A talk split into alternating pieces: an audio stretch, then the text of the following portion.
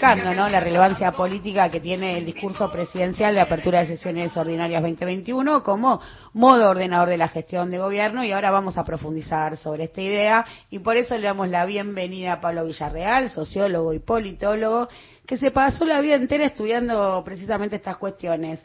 A ver, Pablo, ¿qué está en juego este año? ¿Qué esperamos de la apertura de las sesiones ordinarias?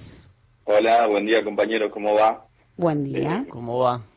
Bien, bien. Antes que nada, este, recordemos que esta, esta apertura de sesiones, que como bien dijeron ustedes, marca el pulso de lo que va a ser la política del año, es un año especial porque es eh, un año de elecciones legislativas eh, de medio término. Más o menos está planteado el, el, el cronograma electoral sería arrancar el 19 de junio, que es la fecha límite para la inscripción de las listas, Después, el 8 de agosto es la fecha estipulada para las pasos y el 24 de octubre serían las elecciones generales, pero esto está puesto en duda, claro está, porque mm, porque no sabemos si se suspenden, si se posponen o incluso si se realizan el mismo día de las elecciones. Eh, esto está en discusión, también está en comisiones en, en, en, el Congreso y bueno, en esta en estas elecciones de medio término se renuevan se, renueva la mitad de la Cámara de Diputados, que son 127 diputados, y un tercio de la Cámara de Senadores, que son 24. Eh, y en los senadores las, las provincias que renuevan son Catamarca, Córdoba, Corrientes, Chubut, La Pampa, Mendoza, Santa Fe y Tucumán. Ahí vamos a tener eh, renovación de senadores y también vamos a tener elecciones a gobernador en Corrientes y Santiago del Estero. Ahora, ¿qué está en juego?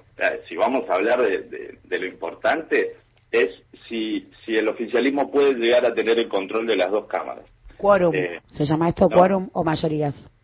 Sí, si tiene quórum y mayorías. Ambas. Eh, ambas, porque bueno, ya las tiene en el, en el Senado de la Nación y eso va a tratar de mantenerlo.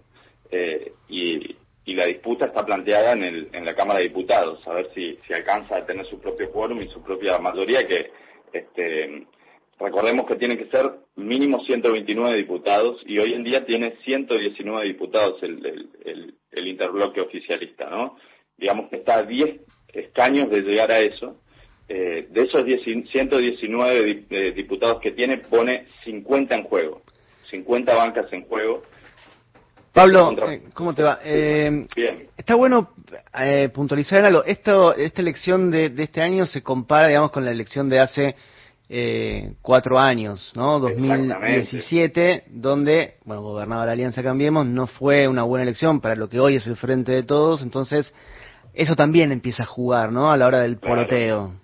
Sí, sí, eso, eso que señalaste está muy bien porque, digamos, esas elecciones de medio término del 2017 fueron las, las mejores elecciones históricas de, de Juntos por el Cambio desde que es una fuerza política constituida, digamos. Eh, entonces, el que más pone en juego en estas elecciones es justamente Juntos por el Cambio, que, tiene hoy 115 diputados y pone 60 bancas en juego. Eh, entonces, los que más tienen por perder, digamos, en lo que es el control de, esa Cámara es este, lo, que, lo que fue el gobierno de Macri, Juntos por el Cambio, que pone en juego justamente esas elecciones que fueron las que mejor les fue. Y si uno tiene que evaluar qué posibilidades hay, eh, uno diría que, que, podría pasar, ¿no? Eh, porque el frente, porque siempre generalmente el, el, oficialismo que consiguió la presidencia en las elecciones de medio término siguiente suele ganar con cierta facilidad.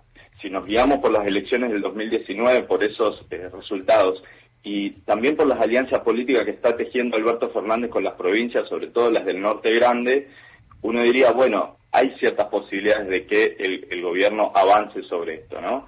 Eh, otro dato histórico, perdón, otro dato histórico que te escucho, digo, al kirchnerismo pre-2016, digo, hasta 2015, las elecciones de medio término también le fueron esquivas, digo, 2010, 2009, 2013, digo, tampoco es un escenario sencillo para, eh, para la fuerza política frente a todo antes kirchnerismo.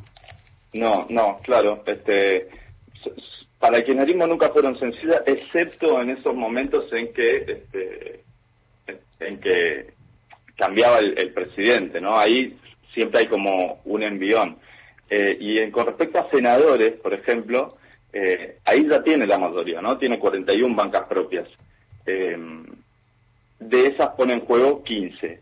Eh, mientras que la UCR, por ejemplo, tiene hoy 14 y pone en juego 4 y el PRO tiene 8 y, pone en juego 3. Yo creo que con estos números, como están dados y sobre todo en qué provincias se renuevan los senadores, eh, no, no tendría que tener problemas el oficialismo para afianzar y continuar con, con esas mayorías propias, ¿no?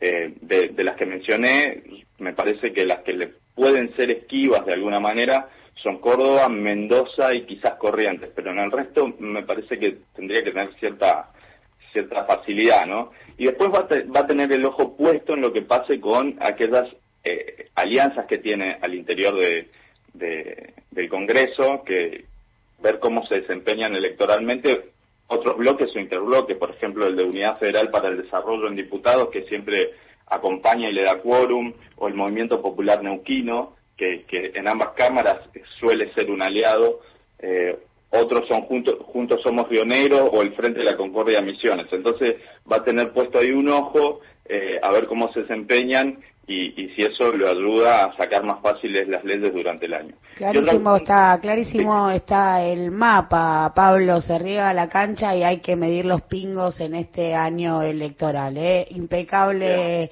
Eh, impecable como describimos el informe, lo que está en juego en el 20